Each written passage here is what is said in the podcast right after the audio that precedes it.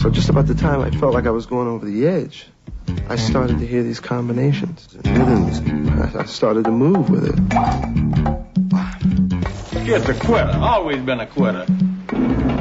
What has it been now? Two, three years? He came that close to being a star. You screwed up yourself. Did you see that Max is back? I am. What is it, Max? Money? I'm not like my father. and I'm not winding up with nothing. You're just too angry and stubborn to see what's right in front of you. It's not even tap dancing. I just thought you might be interested in seeing what the real stuff looks like. Your trade out in the streets. What you gonna do? Sit around and tell stories about the golden days of tap dancing? You got people who love you. I mean, how much is that worth, Max? He was something to watch. It's good. Challenge.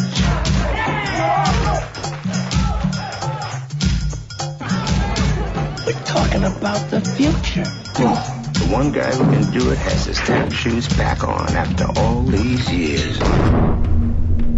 I don't do it like everyone else. Remember?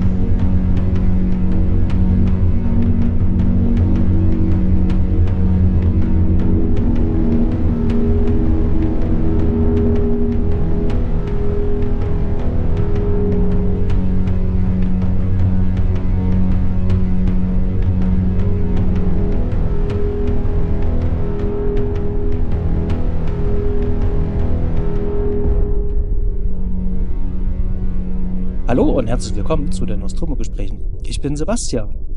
Und äh, heute mit einer ganz besonderen Folge. Und für diese ganz besondere Folge äh, brechen wir ein bisschen mit unserem normalen Konzept, denn der Udo, der hat heute jemanden mitgebracht. Und der Udo, der wird heute ein bisschen durch die Folge moderieren. Und deswegen werde ich jetzt das Zepter an den lieben Udo abgeben und auch erstmal hier ein herzliches Hallo Udo. Und ähm, ja, was hast du uns denn heute mitgebracht, Schönes? Ja, wunderschönen Tag und äh, danke für die nette Anmoderation. Ich habe heute mitgebracht den Film Tab. Aber bevor wir zu diesem Film kommen, möchte ich erst unseren Gast begrüßen, den ganz wunderbaren und liebenswerten Daniel Luca hier aus Düsseldorf. Der Daniel, der ist ähm, Tänzer, der ist Choreograf, der ist Produzent, arbeitet am Tanzhaus NRW äh, und aber auch sonst in der ganzen Welt, ist mit seinen Stepptanzschuhen auf den Brettern der Welt unterwegs und ich heiße dich hiermit sehr, sehr herzlich willkommen. Hallo Daniel, schön, dass du da bist. Hallo, guten Morgen. Vielen Dank für die Einladung.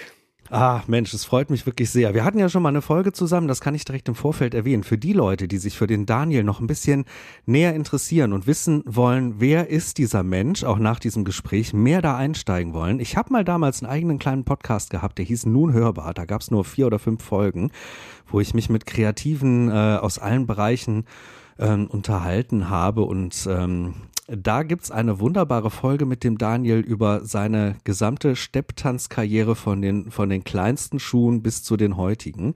Oh. Da kann man, äh, da kann man nicht mehr überall so reinhören, weil es den Podcast so nicht mehr gibt. Aber Spotify hat den interessanterweise noch drin, nun hörbar. Und wenn ich dazu komme, ähm, ich stelle auch gerne einen Dropbox-Link bereit, den wir dann in die Shownotes mit reinpacken, falls jemand da reinhören möchte. So, aber kommen wir äh, erstmal ganz kurz zu den Hard Facts, bevor wir hier weiter tiefer einsteigen. Ähm, Basti, bist du so nett und stellst uns mal ganz kurz den, den äh, Film vor. Genau, wir sprechen heute über den Film Tap oder beziehungsweise auch Tap Dance aus dem Jahre 1989. Ähm, der Film ist ein wirklich äh, Auteurfilm, kann man ja fast schon sagen.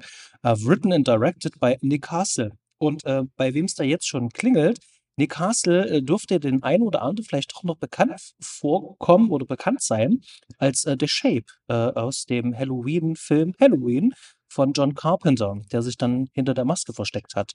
Und ähm, ja, der hat auch unter anderem The Last Starfighter ähm, hat er das gemacht und Major Payne hat er auch gemacht. Genau. Ähm, Cinematografie haben wir den guten David Cribble. Der hat auch den Cadillac Man gemacht. Und ähm, der gute David Gribble, der ist ähm, so ganz klassischer TV und vor allem Comedy-Cinematograph. und genau, und dem Editor ist der Patrick Kennedy. Der ist bekannt für Airplane und Once Upon a Crime und eben halt auch Major Payne. Also ihr sieht man schon, hier ist so eine kleine Riege an ja, äh, bekannten Gesichtern, ähm, hinter der Kamera. Genau. Und auch vor der Kamera haben wir eine teilweise bekannte Riege und eine teilweise wahnsinnig bekannte Riege, zumindest für die Leute, die halt eben auch ein bisschen in dem Stepptanzthema drin sind. Aber ich handle das jetzt erstmal einfach ganz kurz ab, dass wir mal gehört haben, wer ist denn hier überhaupt so dabei? In den beiden Hauptrollen haben wir Gregory Hines und Susan Douglas oder Suzanne Douglas ähm, als Max Washington und Amy Sims. Ähm, wir haben Sammy Davis Jr., das ist ein äh, wirklich sehr großer und bekannter Name, heiliger Bimbam, als Little Mo. Wir haben äh, Savian Glover als Louis, Joe Morton als Nicky, wir haben Dick Anthony oder Anthony Williams als Francis, ja, und dann äh, die weiteren Namen spielen sich quasi ja in irgendeiner Art und Weise selber und sind, äh, sind dementsprechend jetzt einfach nur namentlich erstmal genannt. Da haben wir den, ach, der ist so wunderbar, den Sandman Sims haben wir dabei. Wir haben Bunny Briggs und Steve Condos. Wir haben Jimmy Slide und Pat Rico. Wir haben Arthur Duncan, Harold Nicholas und die wunderbare Etta James haben wir hier auch mit dabei. Und, das ist jetzt für mich ganz besonders, weniger für die Tab-Szene, wir haben Timmy Capello mit an Bord, äh, den äh, geneigte Genre, äh, Genre-Fans, äh, zum Beispiel aus Lost Boys kennen, der da diese wahnsinnige eingeölte Performance von I Still Believe abliefert. Und ach, der auch, ne, für Tina Turner-Fans ist der auch eine große Nummer. Multi-Instrumentalist und äh, ich sehe den immer gerne. Deshalb muss ich den nochmal gesondert nennen. Ähm, kannst du uns eine kleine Inhaltsangabe geben, Basti? Worum geht's in diesem Film? Worum geht's in Tab? Genau. Ähm, ich habe mir heute mal die äh, Zusammenfassung von moviepilot.de entliehen und verlese. Tap Dance erzählt die Geschichte von Max Washingtons, eines Mannes mit zwei ungewöhnlichen Begabungen. Von seinem verstorbenen Vater hatte die Liebe zum Tapdancing, also zum Steppen, geerbt, und in der Unterwelt gilt er als bester Mann für den zweiten Stock, als unübertroffener Fassadenkletterer, wenn es um komplizierte Einbruchsaktionen geht. Little Mo, Tapdance-Veteran und Vaterersatz für Max, möchte den überdurchschnittlich talentierten Tänzer zum Showbusiness-Star machen. Aber auch Little Mo's Tochter Amy, die Max einst liebte, möchte dem vorbestraften und desillusionierten Max helfen. Der aber sieht für sich als Tapdancer keine Zukunft und aus der Welt der Gangster erreichen ihn verlockende Angebote. Punkt. Wunderbar. Ich glaube, das fasst es sehr, sehr gut zusammen. Und bevor wir jetzt richtig ins Gespräch gehen, nochmal ganz kurz die Warnung. Wir spoilern diesen Film. Wir, äh, wir werden zwar nicht Szene für Szene da durchgehen, aber wir werden schon einfach alles erwähnen und ähm, ihr habt es jetzt am Inhalt schon gemerkt, das ist jetzt auch nicht so ein dichtes Werk, dass man danach noch irgendwie Fragen offen hätte oder so. Also entweder ihr genießt diesen Podcast, schaut den Film danach, aber wisst dann einfach schon ungefähr, was passiert und lasst euch so auf den Film ein. Oder aber ihr macht es andersherum und schaut erstmal den Film und kommt dann hierher zu diesem Gespräch und lauscht, was wir dazu zu sagen haben. Daniel, wie und wo und wann ist dir Tab zum ersten Mal begegnet? Woher kennst du diesen Film? Wann hast du den zum ersten Mal gesehen? Weißt du das noch?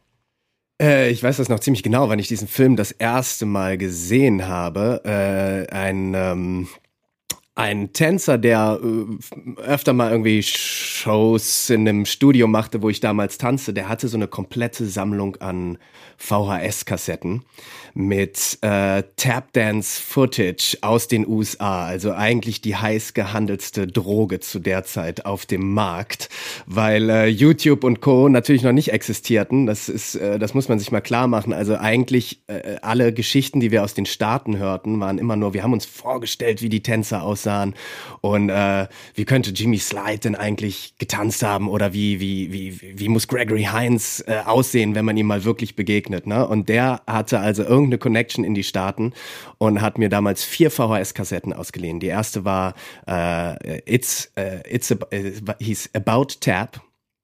Die äh, zweite hieß No Maps on My Tabs, was beides so Dokumentar, kurze Dokumentarfilmchen eher sind. Äh, das dritte war so ein Zusammenschnitt von Fernsehaufnahmen, die ja so selber irgendwie, also die selber aufgenommen worden sind, unter anderem aus der Lawrence Welk Show, wo Arthur Duncan, der auch jetzt in Tab drin ist, äh, zu sehen war. Also das waren so kleine äh, Fernsehaufnahmen und ein PBS-Special, das hieß Tap Dance in America. Äh, auch moderiert von Gregory Hines aus demselben Jahr wie der Film Tap, der dann der vierte Film war. Äh, also da gab es so eine komplette, der hat mir diese vier VHS-Dinger in die Hand gedrückt und das war irgendwie das krasseste, was jemals in meinem Leben passiert ist. Und ich weiß noch ganz genau, also Tab war ja dann, das andere war eher dokumentarisch ähm, und das wäre jetzt wirklich ein Film.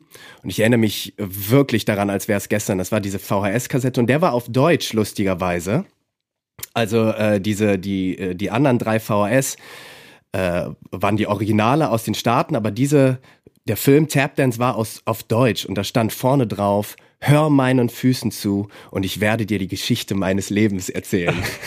und Gregory Hines, der dann da vorne so in so einer Pose steht, ne? Mhm. Und äh, yes, das war meine erste Verbindung mit dem äh, mit dem Film Tap und auch das erste Mal, dass ich so eine Bandbreite an Tapdance Mastern, die ich dann später irgendwie auch kennengelernt habe und so, aber äh, wirklich gesehen habe.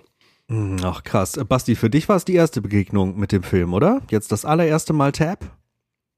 allererste Mal Tab. Ich hatte diesen Film null auf dem Mhm. Schirm. Ich wusste nichts von seiner Existenz, gar nichts, überhaupt nichts. Ähm, wirklich sozusagen absoluter First Contact. Ja, das ist auch das Wahnsinnige, weil irgendwie kein Mensch kennt diesen Film, aber sobald man in die Tab-Szene einsteigt, kennt er das.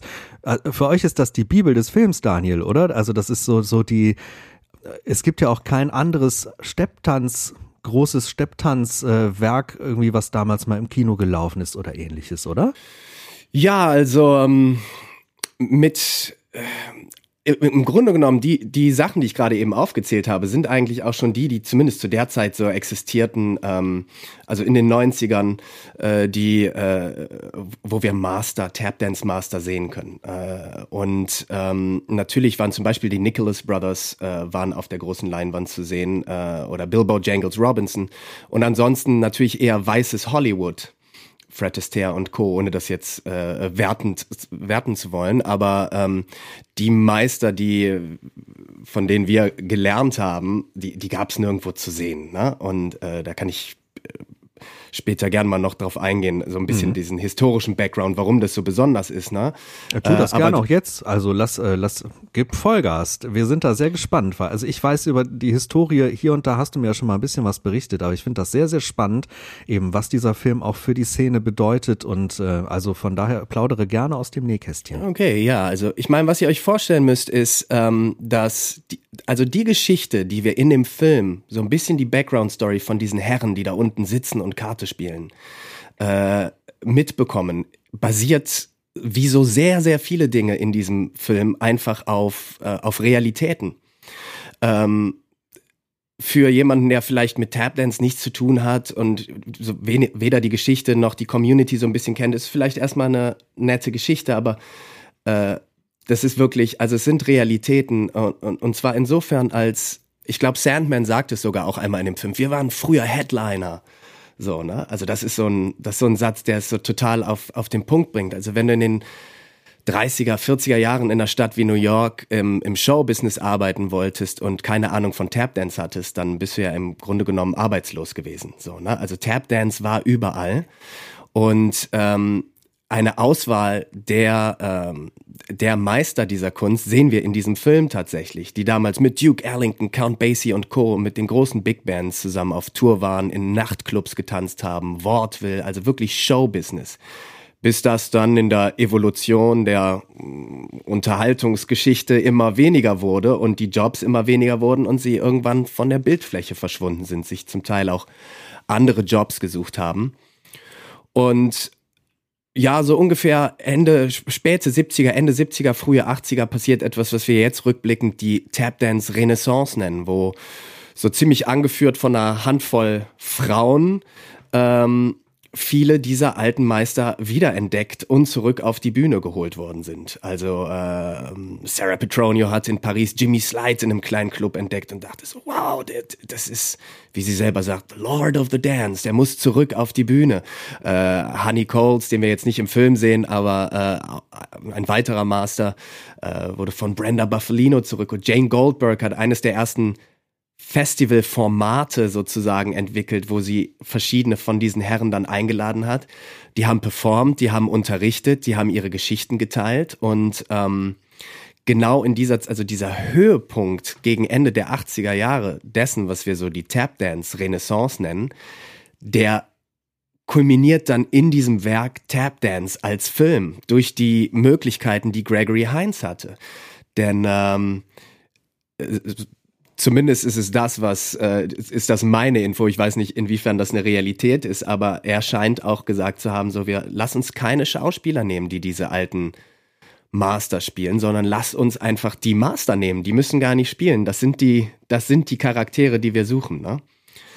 Und ich glaube, dass Nick Castle, der äh, Regisseur, ähm, sein Vater war ja auch sehr wichtiger Tapdance-Choreograf. Also Nick Castle Senior sozusagen hat ja schon mit den Nicholas Brothers und so weiter zusammengearbeitet und in, in Hollywood viele wichtige Tap- äh, Szenen auch choreografiert, war da, glaube ich, sofort auch zugeneigt und sagt, okay, komm, lass uns das machen. Ne? Und ähm, dementsprechend ist das wie so ein, ähm, weil es ist jetzt keine Dokumentation, sondern es war wirklich ein groß produzierter Kinofilm, in dem jetzt genau die Männer zu sehen waren, die von der Bildfläche verschwunden waren, die man zu der Zeit, als sie noch super aktiv waren, ähm, vor diesem kurzen Down, bevor die Renaissance passierte, auch nicht wirklich auf Filmleinwänden zu sehen waren.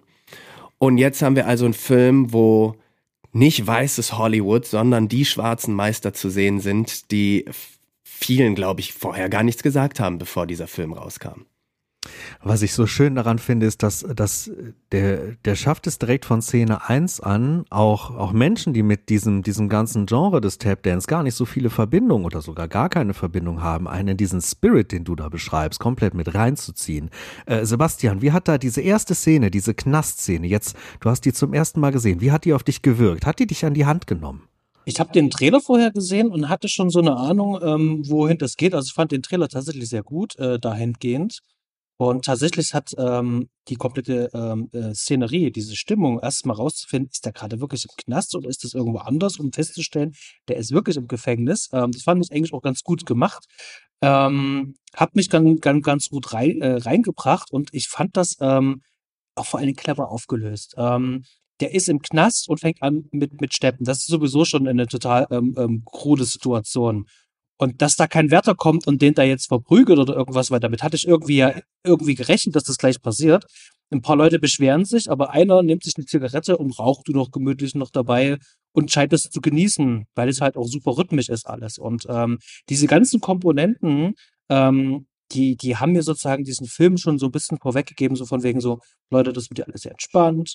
Wir konzentrieren uns auf genau das, nämlich auf diesen Tap-Dance, auf den Stepptanz und ähm, sorgen dafür, dass es auch alles schön aussieht. Und ähm, also das hat tatsächlich funktioniert. Also ich bin wirklich gut reingekommen und ähm, finde tatsächlich ähm, ja dies, diesen visuellen ähm, Zugang, den der Film dann noch gleich schafft. Also der arbeitet ja auf einer wirklich audiovisuellen äh, Ebene so großartig. Also das ist wirklich das, was mir imponiert hat und hat der Film mich gut abgeholt Ja, das, das hat er nämlich bei mir auch geschafft, alleine was, was diese Visualität angeht und dann diese, also diese Stimmung dieser ersten Szene, dieses Nebelwallende, diese, dieses, diese Farben, dieses Düstere in diesem Knast und das gar nicht mit vielen Mitteln, was jetzt Schnitt angeht, sondern es ist ja relativ statisch alles aufgenommen, aber das kommt so gut. Ähm, ich, ich hatte gleich von der Art des Films so ein Gefühl, ja, da, da spricht so eine Ära zu mir, dieselbe Ära, in der auch Blues Brothers irgendwie entstanden ist und vergleichbare Filme, ne?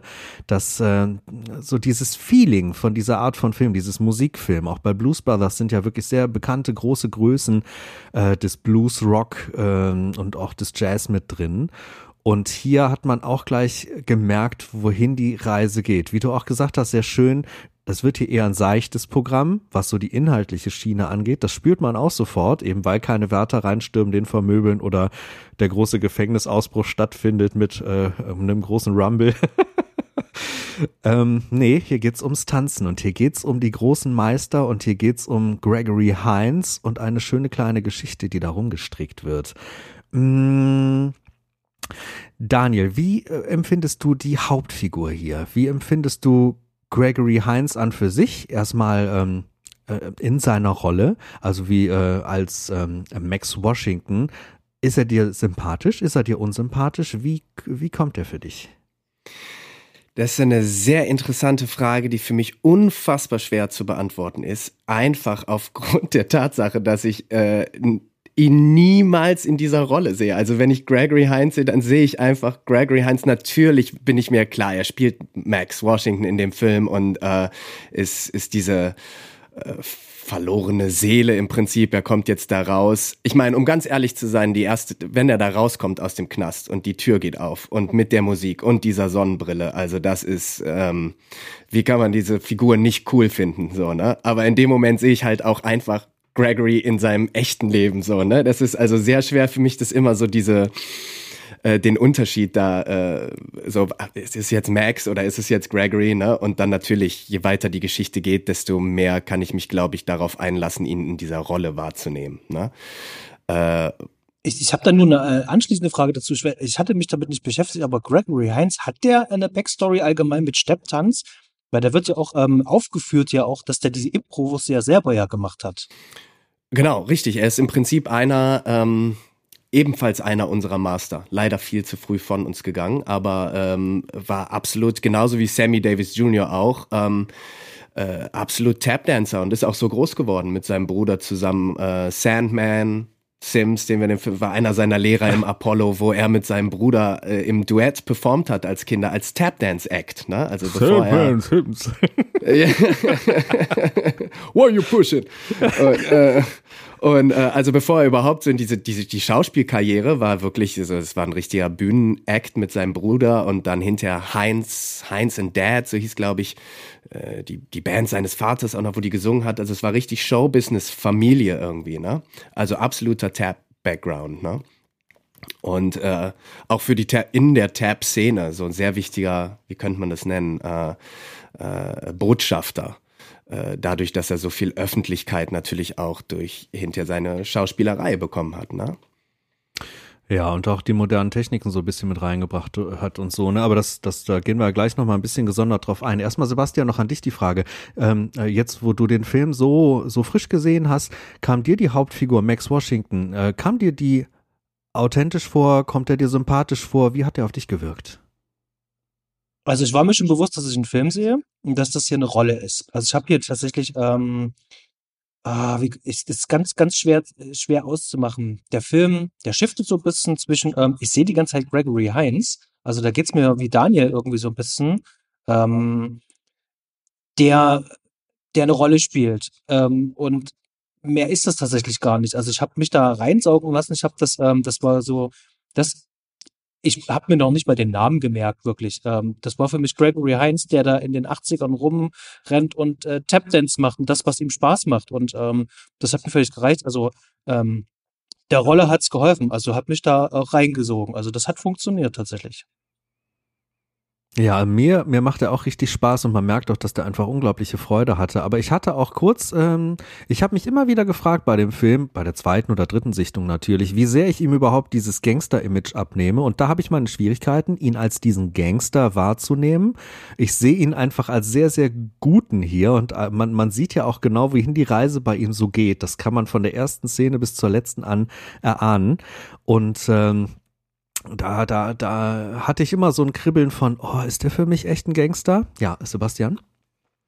Also ich weiß nicht, ob wir das jetzt äh, schon machen wollen oder vielleicht ein bisschen später, ähm, aber äh, das, das sind vor allem so, so Drehbuchsachen dabei, die halt nicht funktionieren. Also da wird das Drehbuch dann zu viel. Und Gregory Hines muss sich dann hier entscheiden, ähm, bin ich jetzt der Schauspieler oder bin ich jetzt der Tapdancer?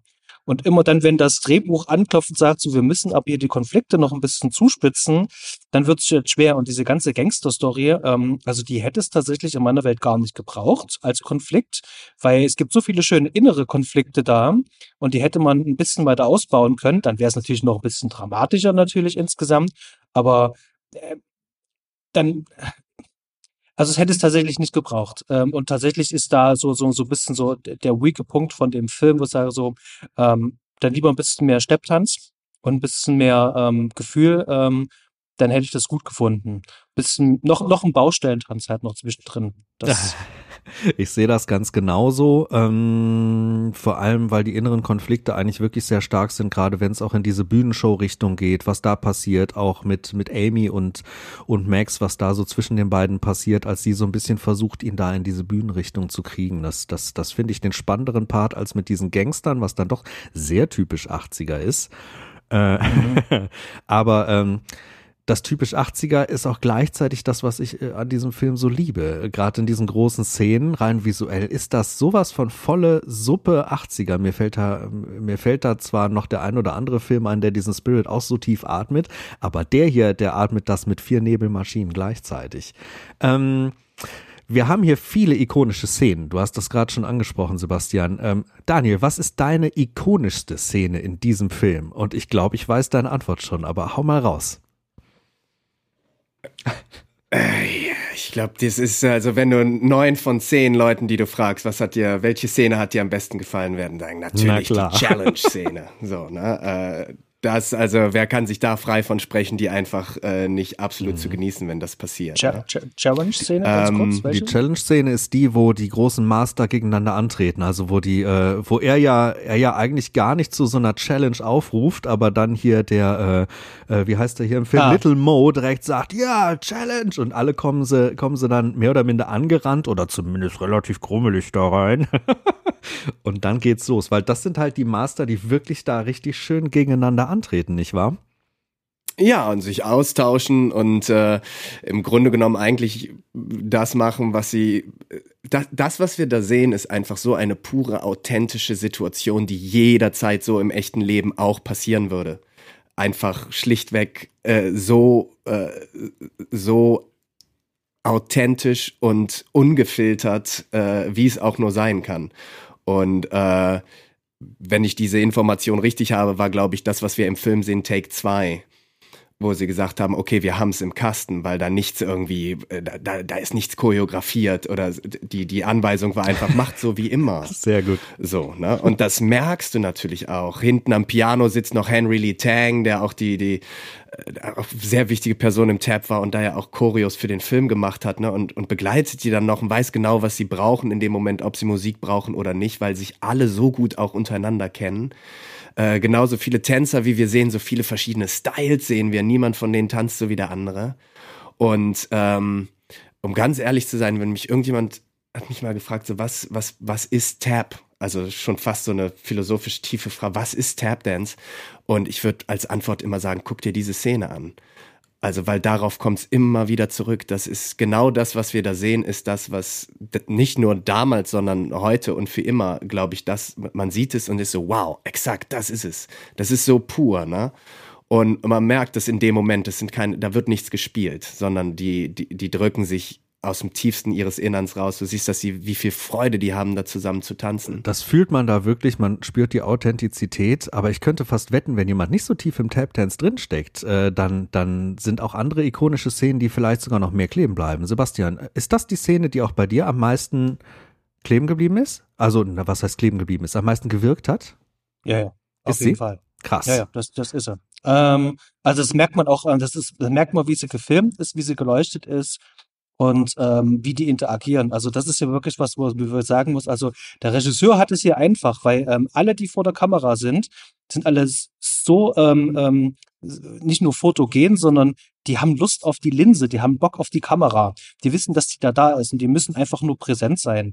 Und das machen die halt auch. Und ähm, das, das tut so viel Gutes für den Film. Und diese Szene, die ist, ähm, also die hat mir echt viel Spaß gemacht. Äh, aus so vielen, ähm, aus so vielen Gründen hat die mir Spaß gemacht. Und ähm, ich hatte äh, eine ganz kurze Frage, wenn wir jemanden da haben, der hier ein ähm, Stepptanz auch Lehrer ist, korrekt? Ja.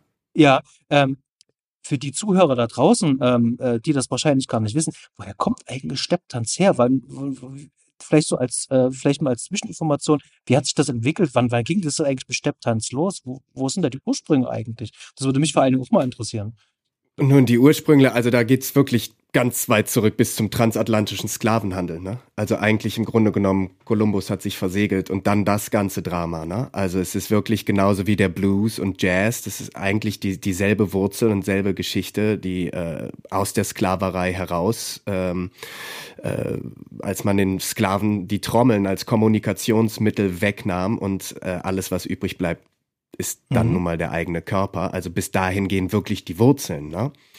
Ähm, dann vermischt sich natürlich vieles und ähm, genauso wie in New Orleans irgendwann nennt man es Jazz, ist dann so zu, zu, zum Jahrhundertwechsel, zum äh, 19. auf 20. Jahrhundert nennt man es dann irgendwann Tap Dance und die Leute fangen an. Ich meine, Bill Bojangles Robinson, den man ja auch aus ein paar Filmen mit Charlie Temple ist so der Klassiker irgendwie zusammen kennt. Äh, Mr. Bojangles, auch der Song von Sammy Davis, äh, äh, der zum Beispiel hatte noch gar keine Metall- Platten unter seinen Schuhen, die ja jetzt einfach so der Standard-Tab-Schuh sind. Ähm, äh, so, und wenn du dann mal zurückguckst, das ist ja ein bisschen mehr als 100 Jahre nur her. Äh, na, also gut, mittlerweile dann 120. Jetzt haben wir schon drei, oh Gott. Na, aber äh, also es ist, die Geschichte ist noch so jung, dass wir noch ähm, und so Leute wie Bojangles und in derselben Generation äh, John Bubbles waren dann die Lehrer von denen, die wir hier in diesem Film zum Beispiel sehen ähm, wichtiger Einfluss für Sandman Sims zum Beispiel und so. Und die, die wir in dem Film sehen, sind die Master, von denen wir noch lernen konnten. So, ne? Und also, gut, jetzt der einzige, der noch aktuell lebt, ist Arthur Duncan, von denen, die wir in dem Film sehen. Äh, alle anderen sind aber auch noch nicht so lange verstorben, so, ne? Also äh, so innerhalb der letzten 20, 25 Jahre. Also es war wirklich noch so, ähm, dass man noch aus, ja, im Grunde genommen zweiter Hand äh, diese Kunst lernen konnte von denen, die es ja zum Teil auch einfach miterfunden das haben. So, ne?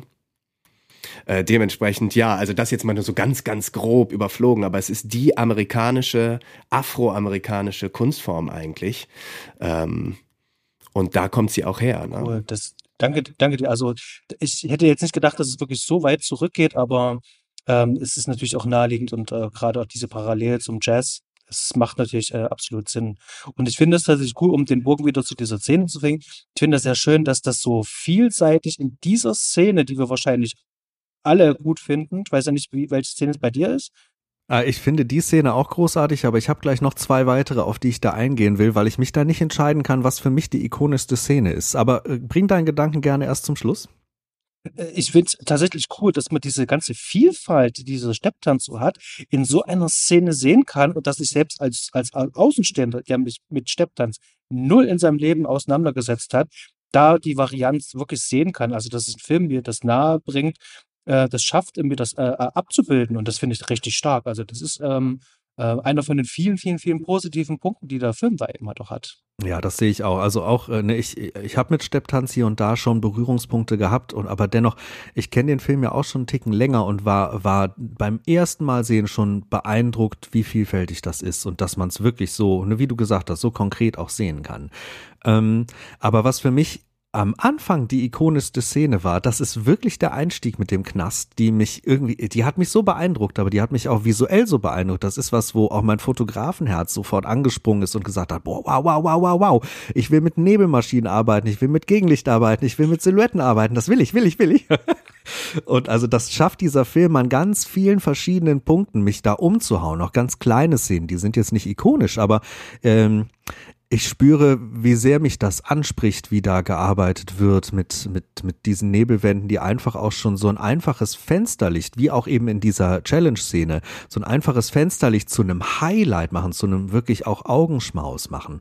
Und ähm, ich muss da noch nennen, weil die mir sehr im Gedächtnis geblieben ist, die Abschlussszene in dieser Bar die für mich einen sehr stark ikonischen Charakter hat und eben natürlich die Baustellenszene, die für mich gar nicht mal so ikonisch ist, was das Optische angeht, aber ich finde, was hier den, den Spirit des Films ausmacht und ja auch die Wendungen im Drehbuch später mitbringt, ist der Sound der Stadt. Und ich finde, dass hier die Stadt, was ja, glaube ich, New York sein soll, wenn mich nicht alles täuscht, ich glaube, das wird nie genannt, aber das, äh, ne, das, äh, das fühlt sich an, alles wie New York. Und ich finde, die Stadt ist hier ein zusätzlicher Protagonist, den ich so selten auch in äh, größeren 80er Produktionen so authentisch und so nah gesehen und gefühlt habe in manchen Szenen. Also man war richtig drin mit Hotdog-Ständen und diesen Rauchsäulen und, und, und äh, mittendrin auch in den, ja, ne, abgeranzteren Gegenden. Ich finde auch dieses äh, Sunny Side of the, of the Street ist ein unglaublich tolles Gebäude in einer unglaublich faszinierenden Gegend. Das hat mich sehr berührt. Ähm, Daniel, du hast selber getanzt in New York. Konntest du diesen Spirit genauso fühlen, als du den Film gesehen hast? Ähm, ja, ich glaube, das war ein kleines Problem mit meiner Zeit in New York, dass ich erwartet habe, dass es so sein wird wie in dem Film. Und da äh, war ich da so Mitte der 2000er, das sah es schon ein bisschen cleaner aus. Ich hatte tatsächlich, mein erstes Apartment war in Harlem, weit entfernt von dem, was du dir vorstellen würdest mit, äh, also es war wirklich, da war Harlem, fing schon an, so ein äh, trendy Stadtteil zu werden. Und äh, also, ähm, nee, das New York, was du so, dieses End-80er, frühe 90er Bild von New York, was ich im Kopf hatte. Und dahin, das äh, findest du mit Sicherheit zum Teil noch. Es gibt auch noch jetzt auch mittlerweile nicht mehr, aber zu dem Zeitpunkt gab es schon auch noch Tanzstudios, die so ein bisschen äh, den Charakter hatten und nicht, weil es irgendwie der Charakter war, sondern einfach, weil sie alt und runtergekommen waren, was natürlich dann irgendwie ähm, nach hinten raus leider auch immer der Grund war, für solche Studios dann schließen zu müssen. Ne? Ähm, aber so ein Studio wie Sunny Side of the Street, ähm, Oh, by the way, sorry, äh, darf ich da ganz kurz mal eine kurze Kurve machen, weil wo ich das gerade sage. Ähm, äh, das ist ja auch der Song, den Bunny Briggs singt, wenn Max Washington, äh, aka Gregory Hines, da irgendwie total mit sich frustriert darunter zum Fluss läuft und seine Tap oh ja. ins mhm. Wasser wirft. So, ne? So, jetzt kann man so ein bisschen über kann man jetzt sagen, ah ja, okay, wie, wie, oh, wie theatralisch, jetzt schmeißt er da die Schuhe ins Wasser und so, ne? Aber was mich, also warum das die bewegendste Szene für mich ist, ist eigentlich, es ist ja nicht nur der Name des Studios, sondern halt einfach auch der Song an sich, ne? Sunny Side of the Street. Und das gesungen von Bunny Briggs, der wirklich schlimme Zeiten durchgemacht hat mit das Business ist zu Ende und nicht wissen, wie es weitergeht im Leben, bis hin jetzt wieder, da ist Hoffnung und es kann weitergehen ihn diesen Song singen zu haben, während er da runtergeht, äh, ist so wow. Also wie viel, wie viel Tiefe da eigentlich drin ist in so einer Szene, wo man sich vielleicht drüber streiten kann, ob die jetzt und dann schmeißt er noch die Schuhe in den Fluss und so, ne? Aber er ist ja wirklich zerrissen irgendwie in dem Moment mit sich selber und ähm, und warum sage ich das genau? Ich kam drauf wegen der Straßen New Yorks, wo er runtergeht und da dann die die Schuhe in den Fluss schmeißt, so ne? Ähm, sorry, aber um auf deine ursprüngliche Frage zurückzukommen, nein. Also ich persönlich habe es äh, nicht ganz so. Ich meine, wer New York kennt, weiß das immer. New York ist New York, aber halt jetzt auch nicht mehr das, was es in den 80ern und 90ern war. Ja, das stimmt, aber Filme wie dieser, die machen eine Sehnsucht nach genau so einem Ort. Man will da eintauchen, man will da sein, man will das mal selber erleben und sei es nur für ein Wochenende. Das, das geht mir jedes Mal so, wenn ich solche Filme sehe. Sebastian, dir ging es bestimmt genauso, oder? Mhm. Ich, ich hatte so ein wirklich so ein, so ein ganz nostalgisches Gefühl. Mir kam das irgendwie vertraut vor. Ähm, da ploppten dann so eine Sachen auf wie die Turtles zum Beispiel, die New York ja auch so präsent halt ähm, ähm, einbauen in ihren Film ähm, und, und, und viele andere Gangsterfilme. Und das, das macht wohl wirklich Spaß. Äh, ich weiß, dass es diese Stadt so nicht mehr gibt, was ich auch ziemlich interessant fand. Äh, die Twin Tower werden zum Beispiel äh, komplett ignoriert, was ja seinerzeit ja eigentlich immer das Markenzeichen war, sondern hier wird die Brooklyn Bridge äh, ganz viel eingesetzt. Und äh, der Film wird auch ganz woanders verortet. Also der ist sozusagen nicht irgendwo da, wo die Freiheitsstatue ist, so Manhattan so, sondern das ist wirklich so ringsrum um Manhattan. So wie jetzt würde der Film sagen, so, mm, mm, das interessiert uns gar nicht, was der hier äh, die High Society und Schickeria da macht, sondern wir sind hier draußen hier in den umliegenden ähm, Vierteln, Brooklyn, Harlem und äh, da geht eigentlich die Post ab und da kommt das auch her. Und das finde ich, das wird aber auch in diesem ganzen Cast äh, auch wirklich gut transportiert, dass du sehen kannst, hier geht's um die POC. Hier geht's um die Leute, die Community, die das entwickelt und inventet haben. Und ähm, das ist für mich ein anderes New York, was da gezeigt wird. Und trotzdem kommt es mir vertraut vor. Also, mhm. mhm. Ja, das hat so eine schöne Verklärtheit und ich mag das auch in den 80ern generell, wenn die Städte so gezeigt werden. New York hat da ein ganz eigenes Flair und ganz, ganz natürlich ist da heute einfach nicht mehr der gleiche Charme übrig. Aber das macht ja auch den Genuss solcher Filme dann äh, schlussendlich aus. Ähm, ja, ich denke, die ikonischen Szenen, da haben wir jetzt schon, haben wir jetzt schon einige genannt. Äh, da bin ich erstmal ganz zufrieden mit. Oder fällt euch noch eine ein, die ich vergessen habe von diesen ganz besonderen ikonischen Szenen? Obwohl doch, Moment, die mir fällt sogar selber noch eine. Die Musikmontage ist die eine und die Dachszene kommt natürlich auch noch mit da drauf, die ich persönlich auch, oh ja, oh ja, oh ja. Äh, sag uns mal ruhig ein bisschen was zur Musikmontage. Was hat dich da gekriegt, Sebastian? Was, was, warum spricht die dich besonders an? Äh, ob sie mich jetzt direkt anspricht, also das ist die, ähm, sagen wir mal, Sexszene, die Erotikszene des Films, ähm, wo ähm, viel Gefühl gezeigt wird, ähm, auch ein bisschen Haut und es wird angedeutet, dass es hier sehr wahrscheinlich einvernehmlichen Verkehr geben wird. Ähm, ansonsten spielt die da, äh, äh, die tanzt da so ein bisschen rumrum und will nichts ausstellen, sondern die, die tänzelt da so ein bisschen rum und du kannst dir das denken und am Ende liegen sie zusammengekuschelt nackt da. Ähm, aber wie die fotografiert ist, also jetzt mal, also ohne Mist, ich dachte mir so, meine Güte, das sieht halt einfach nur alles geil aus. Also das macht wirklich Spaß. Ähm, die ist zwar mehr oder weniger hohl, aber trotzdem funktioniert die. Das ist wie, das ist eine kleine Montage mittendrin.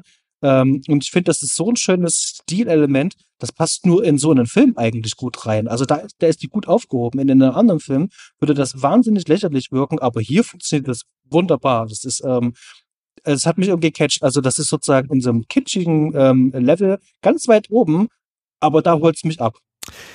Das verstehe ich und das geht mir ganz genauso. Und ich fand auch schön, dass der Blick da nicht männlich geprägt ist, sondern dass das also wirklich einfach nur ein ganz neutraler Blick auf diese beiden, diese Situation und das in wunderschöne Bilder getaucht ist. Das hat mich sehr angenehm überrascht, gerade in den 80er Zeiten, wo ja doch ganz gerne auch sehr männlich Blick geprägte Filme gedreht wurden. Das spüre ich hier so gar nicht.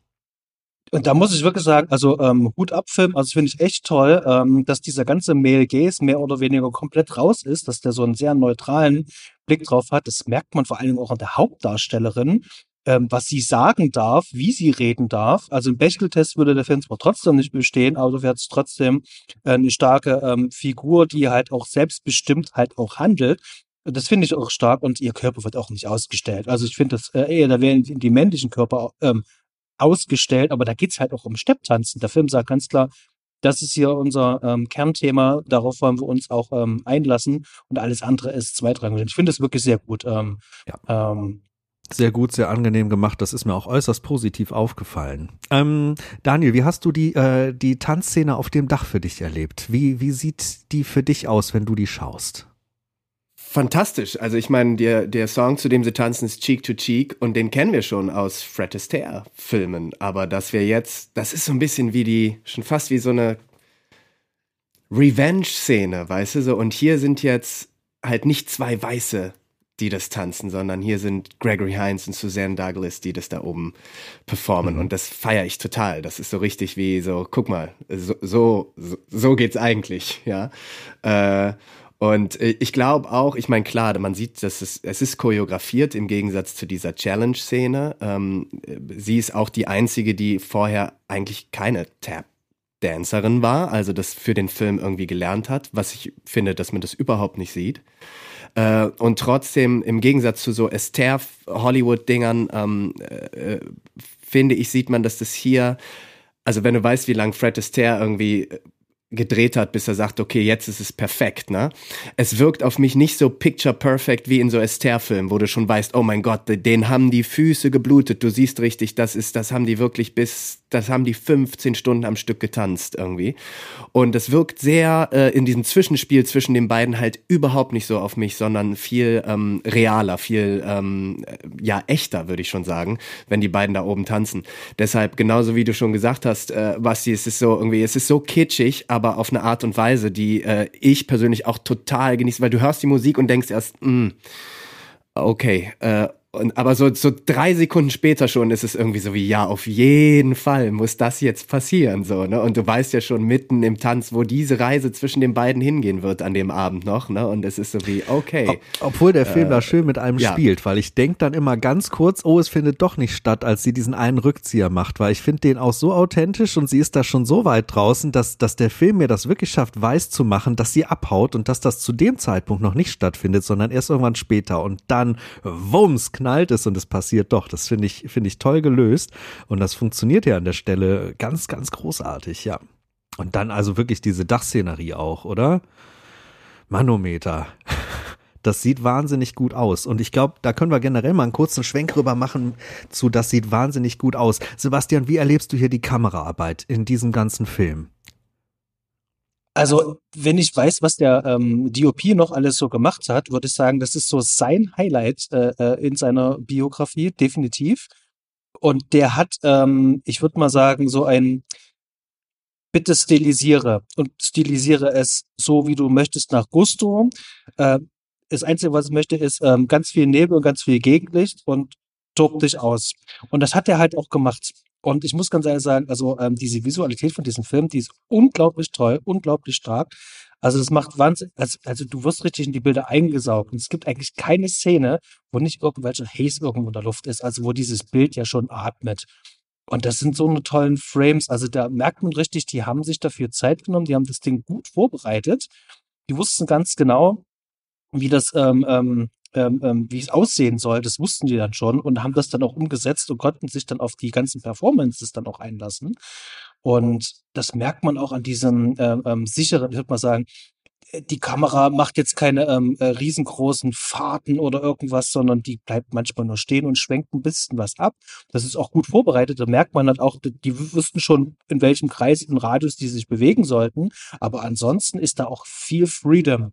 Und die haben miteinander ähm, also die Kamera und die, die, die Tänzer, die haben zusammengearbeitet. Also kann ich es gar nicht äh, beschreiben. Das kannst du als Regisseur zwar grob vorgeben, aber am Ende hast du ja diese Performance und das muss atmen und die beiden funktionieren.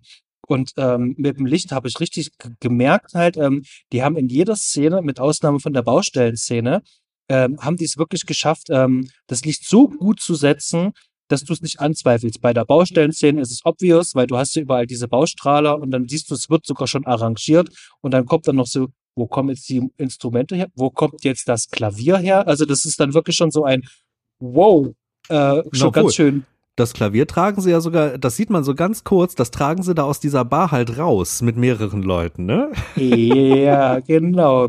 Also die wirkte dann tatsächlich so ein bisschen so äh, in den Film reingeklatscht, so als ähm, das ist jetzt ein zusätzliches äh, ähm, Gimmick halt. Ähm, hat aber Spaß gemacht, die war ja super entertaining. Aber ansonsten Kameraarbeit äh, bin ich ähm, super angetan und äh, da gebe ich dir diesen Punkt auch mit. Ähm, da sind so viele Frames drin, ähm, die würde ich selber nachbauen wollen. Also da habe ich richtig Bock drauf, das selber mal zu tun. Also das ist ähm, sehr inspirierend und äh, mir hat es sehr gut gefallen. Äh, tolle Arbeit. Das geht mir auch so.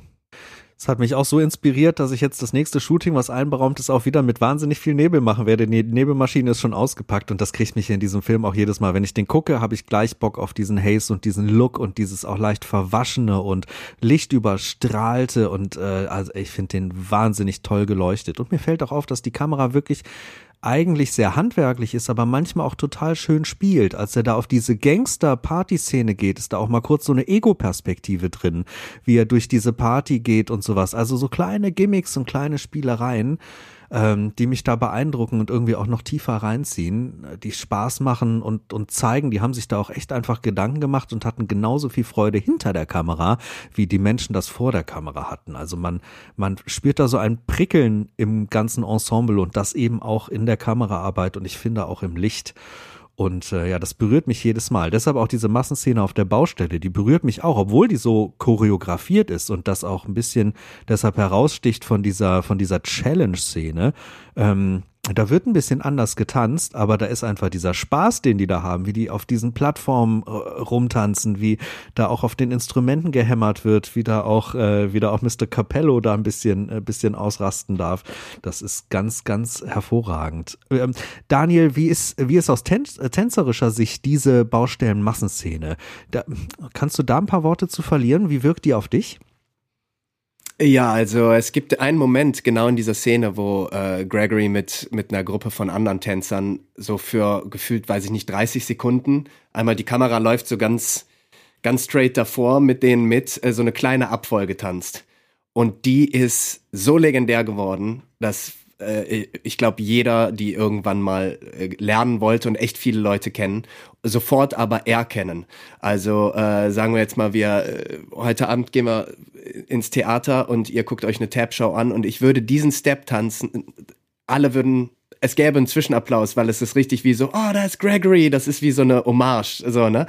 Und weil es einfach auch nicht so viele eigentlich in dem Film ja nicht wirklich viel choreografierte Szenen gibt, wo man über einen längeren, das heißt, das ist so ein Moment, wo auch kein Wechsel irgendwie in der Kamera ist, sondern wir sehen das durchgängig, diese kleine Sequenz. Und das war, glaube ich, richtig wie so, oh wow, da ist Gregory Heinz Choreografie für, weiß ich nicht, 16 Takte oder wie lang es, äh, ne? Und, und, und das, äh, das macht diese Szene dann, glaube ich, aus einer Tap-Dance-Sicht sehr besonders, weil man sowas hat, was wirklich ähm, mal äh, durchgängig sichtbar choreografiert ist. Ähm, Im Gegensatz zu, klar, wir haben noch diese Shimsham-Performance mit den Ladies, aber das ist so eine Routine, die, ähm, die allen auch bekannt ist und natürlich machen sie noch ein paar andere Sachen, aber äh, ja, das ist so ein Moment, der glaube ich, es ist schön auch äh, in dem Moment ein paar Tänzer zusammen das gleiche tanzen zu sehen, äh, was auch nicht so selbstverständlich war, vor allem in dieser Zeit. Ne? Mhm. Ah, wie oft hast du selber dich vor dem Film wiedergefunden und hast, hast Dinge mitgetanzt und äh, äh hast angefangen selber aufzustehen und Sachen zu tanzen? Kam das oft vor, dass der Film dich animiert? Jedes Mal, wenn ich den Film gesehen habe. Also äh, so, ne? Und äh, ja. also, es ist auch so, und äh, ja, ich glaube auch unabhängig von dem Film, das ist so nah an dieser Tapdance-Realität. So, ne? Wenn du brauchst, wenn zwei Tapdancer in einem Raum sind, das dauert halt einfach keine zwei Minuten, bis die Jam, die Challenge on ist irgendwie und getanzt wird. So, das ist, so ist das irgendwie das Naturell. Wenn du das siehst und dabei sitzen bleibst, dann ähm, ja äh, das animiert natürlich schon. Ja, dieser Spirit wird hier, wird hier toll mitgebracht und auch äh, so ein kleiner Lernaspekt mit dieser Straßenszene, wie die anfängt, wo er sagt, so hier, das Klappern von diesem Deckel und das Hupen da, das fand ich so magisch, weil man dann auch selber da an die Hand genommen wird als Nicht-Tänzer und direkt Lust kriegt, das mal auszuprobieren und das selber auch zu erhören und das selber auch zu erspüren. Und so muss man auch sagen, über den ganzen Film hinweg, Musik ist hier halt, ist hier halt das Thema und die Musik nimmt einen hier rein. Also auch, auch die Performance hier von, von, äh, von Etta James, die, die wird in dem Film genauso feiert, wie man die selber vor dem Monitor feiert, finde ich, rein innerlich, weil das auch so eine aufgeladene Energie hat. Ähm, ein bisschen raussticht da ja auch die, die allerletzte Szene, die ich auch durchaus als ikonisch nehmen würde, wo er sich quer durch diese Bar tanzt. Und da müssen wir jetzt mal über Taptronics sprechen. Ja, Tap, du, Sebastian guckt hier schon. die Taptronics, das ist hier diese, diese Technik, die genutzt wird, um eben mit Tonabnehmern über die Schuhe äh, Synthesizer anzusprechen. Und da würde ich gern mal wissen, ist der Film da eine Art Vorreiter gewesen? Daniel, weißt du das? Sebastian, weißt du das? Weiß das irgendwer? Genau, ich bin ja ein Schlagzeuger und habe mich äh, dem Extreme Metal ähm, verschworen. Und als äh, Extreme Metal Drummer äh, ist es tatsächlich unabdingbar, mit einem Trigger zu arbeiten. Und äh, der sorgt eigentlich schon dafür, dass ähm, mein Signal, zum Beispiel in der Bassdrum, da benutze ich den eigentlich hauptsächlich, einfach nur verstärkt wird elektronisch und ich einen anderen Sound habe. Denn bei sehr hohen Geschwindigkeiten, wir reden hier von über 220 BPM bis 300 BPM, ähm, hast du nicht mehr so viel Kraft und Bums, äh, damit dieser Bassdrum-Schlag halt sehr laut ist. Das heißt also, es wird einfach nur elektronisch verstärkt, dieses Signal. Und ähm, diese Trigger wurden ja in den 80ern, so Anfang 80er wurden die ja schon entwickelt. Ähm, zum Beispiel, ähm, wie heißen sie, Van Halen, ähm, haben zum Beispiel ihre ganzen Alben zum Beispiel auch schon mit getriggertem Schlagzeug auch eingespielt. Also da kam natürlich noch akustisch noch mit der Zeug, aber das wurde in Ende der 70er wurde das entwickelt Anfang 80er wurde das halt auch mit genutzt. Und wenn ich das richtig gelesen habe, hat dieser Film diese Triggertechnik tatsächlich einfach verwendet. Ähm, am Ende ist es ja mehr oder weniger bloß ein Kontakt und dieses Signal wird dann einfach nur in, in ähm, das Synthesizer-Sequence, ich weiß es nicht, was, äh, eingespeist und dann hast du dann dieses Signal und damit hast du dann halt auch dann die Töne, die du dann halt synthetisieren kannst. Und im Tab waren bestimmt die 80er, 80er da auch direkt die Vorreiter mit. Hat dieser Film das mit begründet im Tap Dance oder gab es das vorher schon eine ganze Weile? Weißt du da was drüber, Daniel? Ja, also irgendwie so weder noch. Äh, ich glaube, das ist wirklich so ein, ähm, das ist ein das ist ein spaßiges Experiment. Äh, ich habe das selber auch probiert und das ist witzig, so ne. Und, äh, und äh, sogar ein Stück mal gemacht mit Soundvisualisierung und so. Und ich würde das immer so als eine Art Experiment empfinden. Also ich, ich glaube, dass früher oder später sich jeder vielleicht mal die Frage gestellt hat, wie man diese zwei, wie man diese zwei Metallplatten, Aluminiumplatten unter dem Schuh noch mehr Klänge bereiten kann, als sie erzeugen, so ne. Weil am Ende ist es nun mal kein kein Piano oder ein Bass, wo wir wirklich Noten mit, sondern wie beim Schlagzeug einfach so, okay, es ist ähm, dann aber, ich glaube, nach hinten raus, und das finde ich ist das Spannende in dem Film selber, ist es, glaube ich, wenn man sich dann im Vergleich die Challenge-Szene wieder anguckt, dann kommt man, glaube ich, nicht drum herum zu sagen, okay, also es geht halt doch irgendwie am Ende nichts über das pure, über den puren Tab, ob ich den jetzt, also das ist ja echt eine Fun-Szene, ne? Und wenn er da noch die Treppen hoch und also das macht ja einfach Spaß, ne?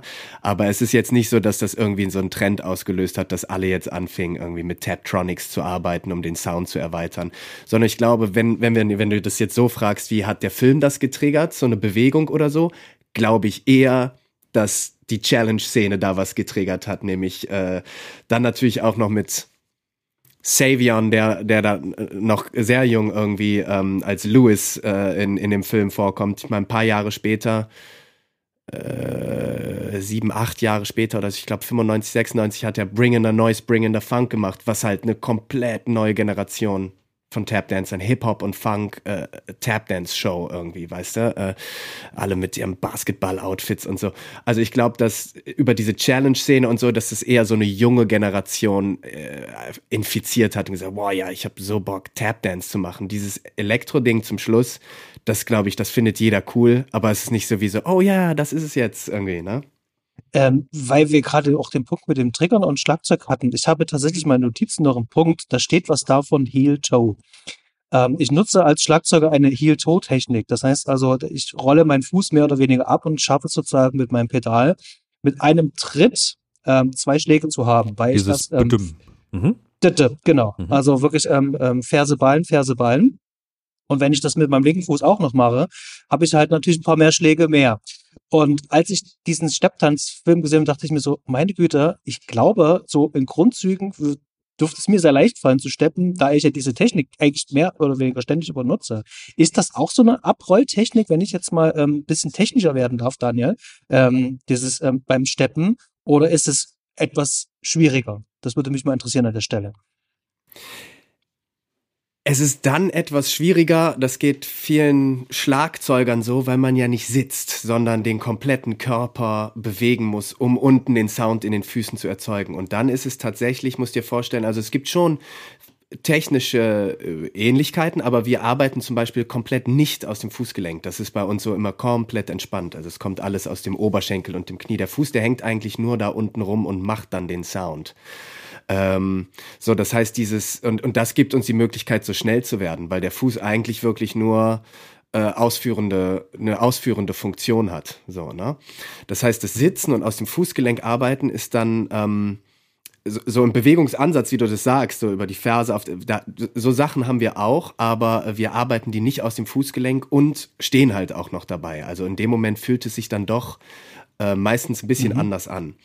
Äh, auch wenn wir gerade so, ich meine, wir haben Techn Paradiddles haben wir auch so, ne? Äh, bei uns sind das dann also einmal die Ferse, zweimal der Ballen, einmal die Ferse, so, ne? Und, äh, ist im Prinzip auch der Wechsel zwischen Single und Double. Und, äh, also auch viele Begriffe, die ähnlich sind, ne? Oder Joe Jones, dieser Jazz-Drummer, der hatte immer Capizio Tap-Shoes an beim, beim Schlagzeugspielen irgendwie, äh, weil ihn das so inspiriert. Also da ist ja eine absolute Verwandtschaft, aber dann technisch, und ich kann das auch sagen andersrum, hilft mir das nicht wirklich, wenn ich jetzt zum Beispiel irgendwie, wie du sagst, so die, an, an, den Pedalen, an so einem Schlagzeug, ich bin überhaupt kein Schlagzeuger, ne? aber wenn ich das so probiere, dann merke ich so, oh nee, also meine Tap-Technik hilft mir da leider äh, nicht äh, wirklich, weil jetzt sitze ich ja und muss eigentlich aus dem Fußgelenk arbeiten, weil mein Oberschenkel, den kann ich ja gar nicht so bewegen, wie ich das mache, wenn ich stehe. Ne?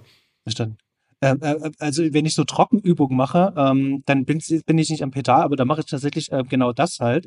Und da sitze ich auch ganz anders als am Schlagzeug, weil dann ist ja nochmal das Pedal, wo ich dann übersetzen muss. Aber so zum Trockenüben ähm, steppe ich ja mehr oder weniger allerdings im Sitzen. Da gebe ich dir recht und ich finde es auch äh, interessant, dass man da auch ähm, ähm, die Fußgelenke gar nicht wirklich benutzt. Ähm, hätte ich jetzt tatsächlich gedacht, dass man das noch mit einsetzt, so zu, zusätzlich, aber dass das ähm, spannend, finde ich cool. Danke. Ja, ja, klar. Muss mal probieren, dann im, im Stehen, ohne die Fußgelenke zu benutzen. Also mal gucken, wie sich das anfühlt. Vielleicht ist das ja auch, kann das ja ein erleuchtender Moment sein. Oder im Gegenteil. So, ne? Mm, wir müssen allerdings nach den ganzen Dingen, die wir aufgezählt haben, die wir alle wahnsinnig gut finden, auch nochmal über die Dinge sprechen, die wir vielleicht nicht unbedingt wahnsinnig gut finden. Und da ist die Story wahrscheinlich zu nennen. Ich persönlich kann schon mal sagen, die Story ist sehr äh, typisch, würde ich mal sagen, sehr klassisch. Und man weiß, wenn man in den Film reingeht, eigentlich doch exakt, wo man am Ende landet, oder Sebastian? Ja, ich hätte es mir auch so aufgeschrieben. Also die Story ist wahnsinnig vorhersehbar. Die mhm. habe ich in ganz vielen Disney-Filmen ähm, irgendwann schon mal gesehen. Die Konflikte, die, die wirken alle sehr gestellt. Die sind aber effektiv. Also das darf man auch nicht vergessen. Also der Film weiß ganz genau, welche ähm, er, ähm, er, Punkte er drücken muss, ähm, damit der Film auch ins Laufen kommt. Und wenn du dich darauf einlassen kannst, dann funktioniert das. Wenn du damit ein Problem hast, also schon ähm, 20, äh, 30, 40 Filme dieser Art nacheinander gesehen hast und jetzt den siehst, da wirst du wahrscheinlich Herausforderungen haben, bin ich mir ziemlich sicher. Ähm, dadurch, dass der Film aber von Anfang an dir klar macht, er geht zum Stepptanz, du weißt, wie der Film ausgeht, er bekommt das Mädchen, Spoiler, ähm, ähm, äh, ähm, und das Ding wird hier gut ausgehen und da kein Hehl draus macht, kann ich dem das noch nicht mal wirklich großartig verübeln. Also ich ist wirklich so, ähm, ich habe das mit dem, ich habe das so richtig weggelächelt, dachte mir so alles klar, okay, das ist jetzt halt so. Und ich habe mir den Vormittag angeschaut und ähm, es war tatsächlich jetzt bei diesen eiskalten Temperaturen trotzdem Sonne draußen. Und das, das funktionierte irgendwie. Also das verstärkte sich so dieser, dieser, dieser Seeeindruck bei mir nochmal automatisch und dachte mir so, nee, das kann ich dem Film jetzt nicht großartig ankreiden. Äh, zu einem anderen Zeitpunkt, äh, ohne diesen ganzen Background, den wir jetzt haben, zum Beispiel hätte ich den jetzt äh, in einer anderen ähm, Situation jetzt gesehen. Ähm, ich glaube, ich hätte den Film auch ganz anders wahrgenommen. Es könnte ja sein, dass der dann wahrscheinlich ein bisschen schlechter weggekommen wäre, weil mir auch dieser ganze Background einfach fehlt. Jetzt mit diesem ganzen Wissen vor allen Dingen auch ähm, zum Thema Stepptanz und die ganzen Hintergründe, was die, ähm, die Darsteller betrifft, vor allem diese ganzen Legenden, die da drin äh, auftauchen, ist dann natürlich nochmal gleichzeitig noch ein bisschen mehr gewachsen, weil ich merke, was der Film ja eigentlich auch macht. Und das finde ich auch ganz gut. Ähm, das ist so ein, so ein Punkt, den ich gerne aufgreifen möchte, nämlich in dem Film gibt es ja einen Regisseur, der ein Stück ähm, ähm, aufführt, äh, so ein Revue-Ding, so eine Re Revue-Nummer. Bob so ein ist das, riesengroßes glaube ich, Ding ja. Genau am Broadway irgendwas. Und äh, der Film stellt ganz klar, ähm, das ist sozusagen das, was Weiße denken, was Stepptanz ist oder Stepptanz sein soll. Und wir hatten es vorhin schon kurz im Vorgespräch und ich finde, da erklärt der Film tatsächlich das, was in der Realität ja auch passiert ist. Und das macht er hier schonungslos und lässt auch ähm, den, ähm, den, den Heinz Gregory Heinz lässt das ja auch nochmal sagen, dass das alles Quatsch ist. Ich zeige euch jetzt mal, wie man das richtig macht.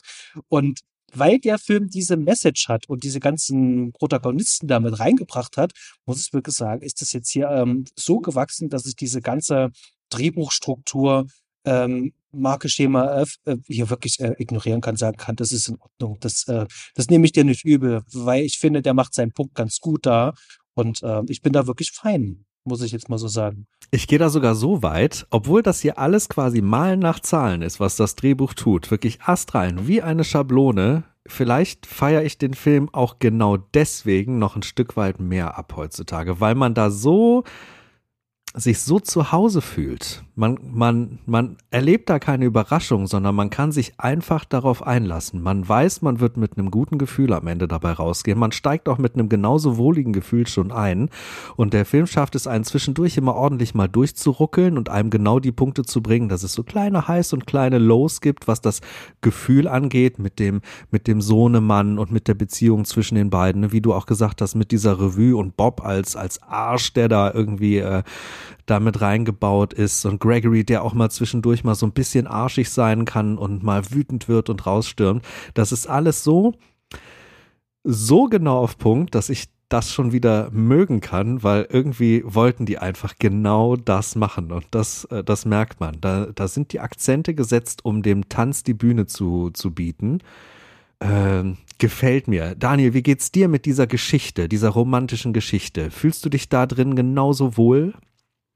Ja, ich glaube äh, ziemlich ähnlich. Also die ist so, die steht so im Hintergrund für mich. Also das ist irgendwie ein bisschen wie, ähm, gut, wir mussten jetzt mal schauen, dass es ein, ein Spielfilm wird und nicht irgendwie äh, 90 Minuten eine Tab-Nummer nach der anderen. Was können wir uns denn mal? Ja, der war bestimmt mal, hat der Diamanten geklaut. Komm, das funktioniert.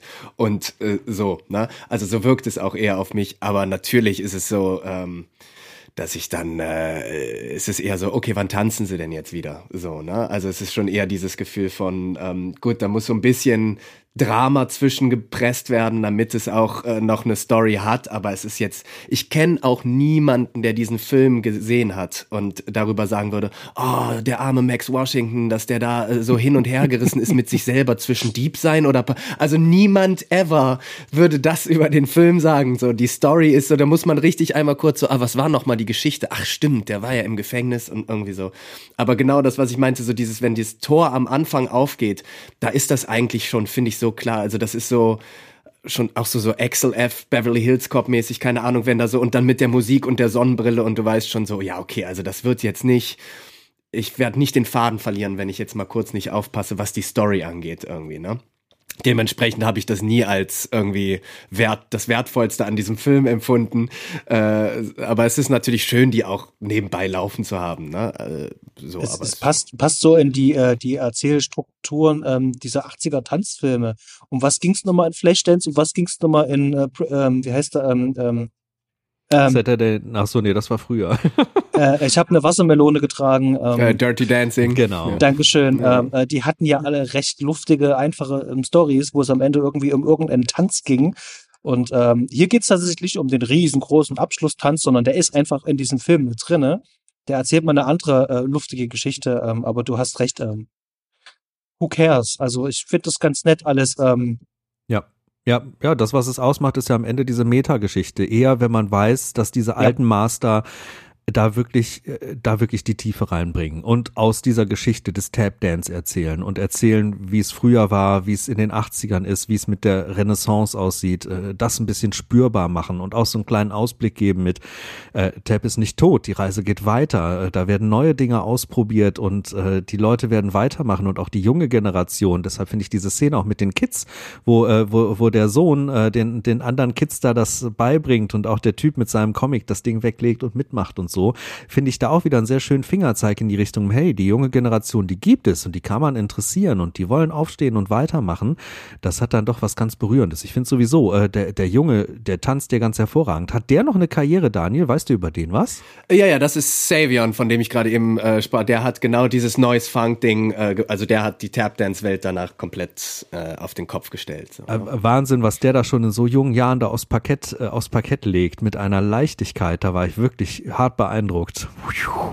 Ja, vor allem, ich meine, der ist wirklich mit den, es gab so einen Henry Lee Tang, der das Ganze, der da am Piano sitzt, ne? Ähm, und das Ganze auch so choreografiert. Der hat eine Show vorher äh, gemacht, die ist Black and Blue, äh, also choreografiert. Die lief erst einige Jahre in Paris und dann am Broadway. Und da war Savion als Kind schon dabei. Ist also mit diesen, das, was wir da sehen, wie er mit diesen Herren äh, abhängt, war auch zu diesem Zeitpunkt seine Realität. So, ne? Ähm, und äh, das, äh, wenn man das auch wieder weiß, ist es so, eigentlich alle haben vorher in Paris oder da am Broadway in Black and Blue auch zusammen irgendwie miteinander abgehangen. Gut, nicht alle waren da, aber Steve Condos war nicht dabei. Aber so, ne, ich meine, das ist nicht so auch wieder eigentlich eine Realität, die wir da sehen, ne? Und dass er dann irgendwie so ein paar Jahre später äh, mit Noise Funk irgendwie Tapdance komplett in den 90ern ja nicht neu erfindet, sondern einfach so sehr zeitgemäß interpretiert mit Hip-Hop und Funk und, und dann überhaupt auch ne junge Afro-Tänzer und also so, das war dann schon irgendwie, ähm, ja, da ist einiges noch gekommen von ihm äh, nachträglich, ja. Ähm, ihr habt den beide in der deutschen Fassung geguckt, richtig? Oder äh, Daniel, hast du den schon mal in der Originalversion gesehen? Ja, ja, seitdem ich die Originalversion hatte, nur da, weil es schon auch, ähm, also ganz viele Sachen, die wir im Tapdance sagen, die sind so sehr ähm, ähm, merkwürdig übersetzt, vor allem auch, wenn du die Leute dann irgendwie, äh, also ich habe jetzt nicht mit allen persönlich abgehangen, aber mit ein paar und dann so diese, diese Synchronstimme ist dann auch irgendwie so, oh, nee, so spricht er ja gar nicht und so, ne? Äh, dementsprechend bevorzuge ich die englische Version der, ähm, äh, der deutschen, ne? Mm, Ach, das würde ich so wahnsinnig gerne mal sehen, aber dieser Film ist tatsächlich sehr, sehr schwer zu bekommen. Dass da keine vernünftige Veröffentlichung im deutschen Markt irgendwie stattgefunden hat, also und auch was, was die Importe angeht, also da hat man es wirklich schwer, an diesen Film so ranzukommen, dass man mal die englische Spur genießen kann. Denn äh, auch für die Hörer da draußen, den Film gibt's aktuell im Stream, den kann man leicht finden und auch leicht gucken, aber ich habe ihn nicht in einem Stream mit Originalton gefunden. Also das ist dramatisch und ich werde das auch nachholen, sobald irgendwie möglich, dass ich den Film auch mal im Original genießen kann, denn ich glaube, da geht einem schon was verloren. Basti, dir ging's genauso, ne? Man, man spürt einfach, da fehlt was, oder? Ja, ja, also das Erste, was ich immer mache, ist immer, ähm, gibt's den in O-Ton und ähm, das spielt auch keine Rolle, äh, egal wo der Film herkommt. Und wenn es japanisch oder koreanisch ist, ähm, gerne immer O-Ton, ähm, weil da kommt es sozusagen diese ganze ähm, ähm, Musik, die ja hier auch in den Stimmen ja auch sogar mit ist. Und ich weiß, wie äh, Gregory Hines Stimme ist und der hat ja ein, ein Sonorus, also das ist ja wirklich ähm, ein Klangkörper hat er ja. Und ich möchte einfach diese Stimme in diesem Raum einfach nur hören. Und das war mir leider vergönnt. Die Synchro, die ist in Ordnung, das ist okay, das ist cool, aber ich bin mir sicher, dass es da ganz schön viel Gefälle gerade bei den Übersetzungen gibt, gerade wenn es dann um diese ganzen, ähm, ähm, wie du schon sagtest, da die, die, die ganzen äh, äh, den, den, den Sprech, den man da sozusagen untereinander halt hat, der, der hat es halt nicht geschafft äh, in den Filmen. Ist ein bisschen schade in der Version.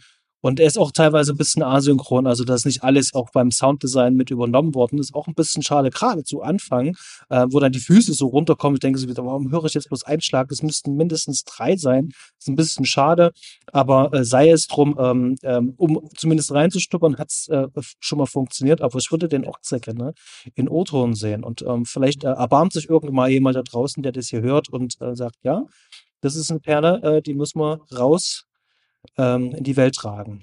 Ja, und das klingt auch so. Ich glaube, wir können auch langsam mal Richtung Fazit abdriften. Zur Synchro wollte ich nur noch eine Kleinigkeit sagen. Ich würde auch wahnsinnig gerne diese witzigen Szenen. Hier gibt's ja den Comic Relief Charakter, äh, den äh, Sandman. Und ich finde den ganz hervorragend. Und auch gerade in äh, bei dieser äh, Choreo-Szene, ich glaube, kurz vorher ist das, wo, wo Sandman und, äh, und Gregory Hines so gegenseitig so ein bisschen äh, sich, sich witzeln, wo, wo Gregory Hines den so ein bisschen nachmacht, ne? Diese, oh, Sandman. das würde ich wahnsinnig gerne im Original genießen, denn ich finde hier diesen Sandman auch für den Film, was die, was den Witz angeht und der, den komödiantischen Part angeht, ganz essentiell, weil äh, der, der erwärmt mein Herz mit seiner grummeligen Art und Weise. Finde ich hervorragend. Bevor wir jetzt die Biege zum Fazit machen, hat jemand von euch noch ein wichtiges Thema auf dem Zettel, denn mein Zettel, ich bin erstmal einfach sehr zufrieden. Oh, ich sehe zufriedene Gesichter, die den Kopf schütteln. Wunderbar, so muss das sein. Ähm, dann gehen wir mal ins kurze Fazit rein. Einfach, ich meine, das meiste haben wir gesagt, aber wenn euch noch was einfällt, vielleicht, äh, Sebastian, fang du doch mal an. Also ich kann sagen erstmal nur Danke, Danke an euch beide. Ähm, dass ihr ähm, euch da zusammengefunden habt, ähm, um darüber zu sprechen und äh, dass wir das jetzt hier auch bei uns in den Nostromo-Gesprächen sogar noch machen, weil ähm, es eine Bereicherung. Ähm, ich bin wirklich froh, dass ich das jetzt gesehen habe und vor allem noch das Gespräch noch dazu hatte. Ich habe jetzt hier noch ein bisschen wirklich was ähm, dazu gewinnen können und ähm, das interessiert mich schon. Also tatsächlich ist es auch so, dass ich selber überlegt habe, ich würde gerne mal Stepptanz wirklich mal ausprobieren. Ich würde das wirklich mal machen wollen. Ähm, das hat tatsächlich der Film und jetzt aber auch das Gespräch nochmal so ein bisschen zu befeuert. Das gehört zu den Dingen, die ich auf jeden Fall nochmal in meinem Leben nochmal machen möchte. Auf jeden Fall. Und dafür schon mal danke an euch beide. Ähm, ohne das wäre es gar nicht möglich gewesen. Und ähm, ich hatte sehr viel Spaß mit dem Film. Ähm, wer meine Letterbox Review gesehen hat, der, der wird natürlich das Negative raussehen, nämlich, äh, dass das Drehbuch für mich so ein bisschen eine Luftnummer halt ist. Aber das ist ja nicht das Ausschlaggebende des Films. Der Film selber, was der als Band, wir haben es gerade besprochen, der hat so viel zu erzählen, ist mir jetzt auch im Gespräch ähm, auch gewachsen nochmal der Film. Und von daher klare Empfehlung.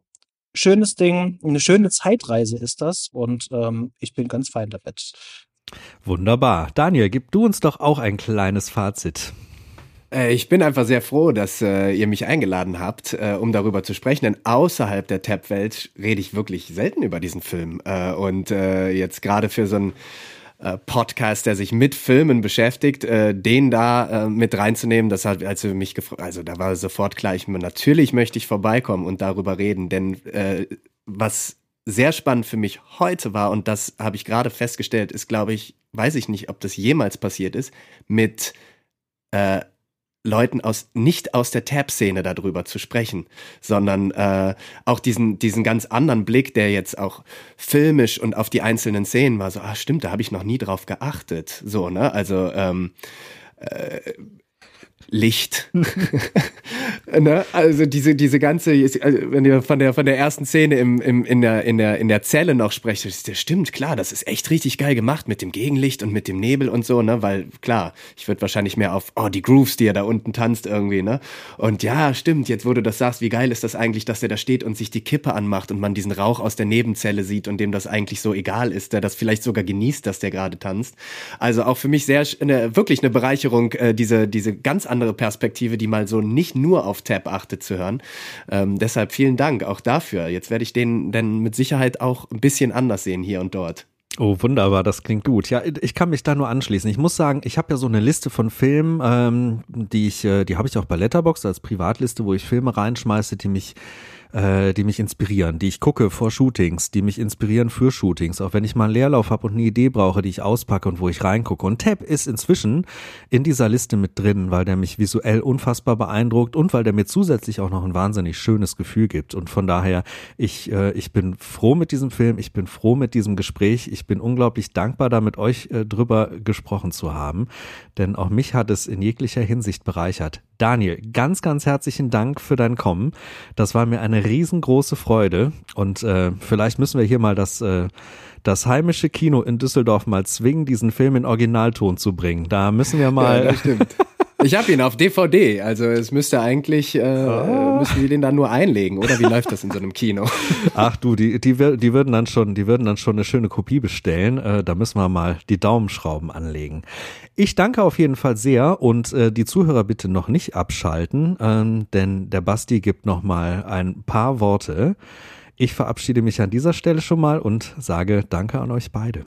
Und danke auch da draußen fürs Zuhören. Genau. Danke nochmal an euch beide. Und ähm, vielen Dank, Bruder, dass du ähm, heute mal hier moderiert hast. Es wird auch nicht das letzte Mal sein.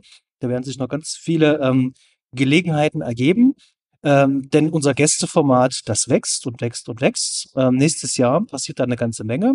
Es wird auch wieder ein paar musikalische Themen geben. Also wir starten im nächsten Jahr tatsächlich auch mit äh, einem sehr musikalischen Film. Hier geht's tatsächlich, das kann ich schon so viel sagen, um Schlagzeugspielen. Könnt ihr schon mal raten, was das sein wird. Ähm, genau, ansonsten, wir hören uns wieder und zwar ähm, äh, mit einem kleinen Weihnachtsspecial. Wir haben einen kleinen Weihnachtsfilm vorbereitet und zum Ende des Jahres gibt es noch einen Film aus der Kurios, äh, aus dem Kuriosum, nee, Quatsch, aus dem Kuriositätenkabinett, denn. Auch, auch ein Tanzfilm, möchte ich dazu sagen auf seine Art und Weise ein sehr spezieller Tanzfilm. Der Udo hat uns was ganz Besonderes mit für den kleinen Film. Damit wollen wir das Jahr abschließen.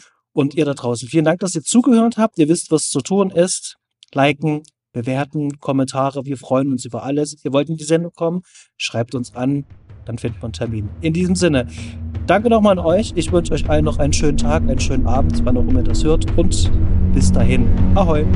Tschüss.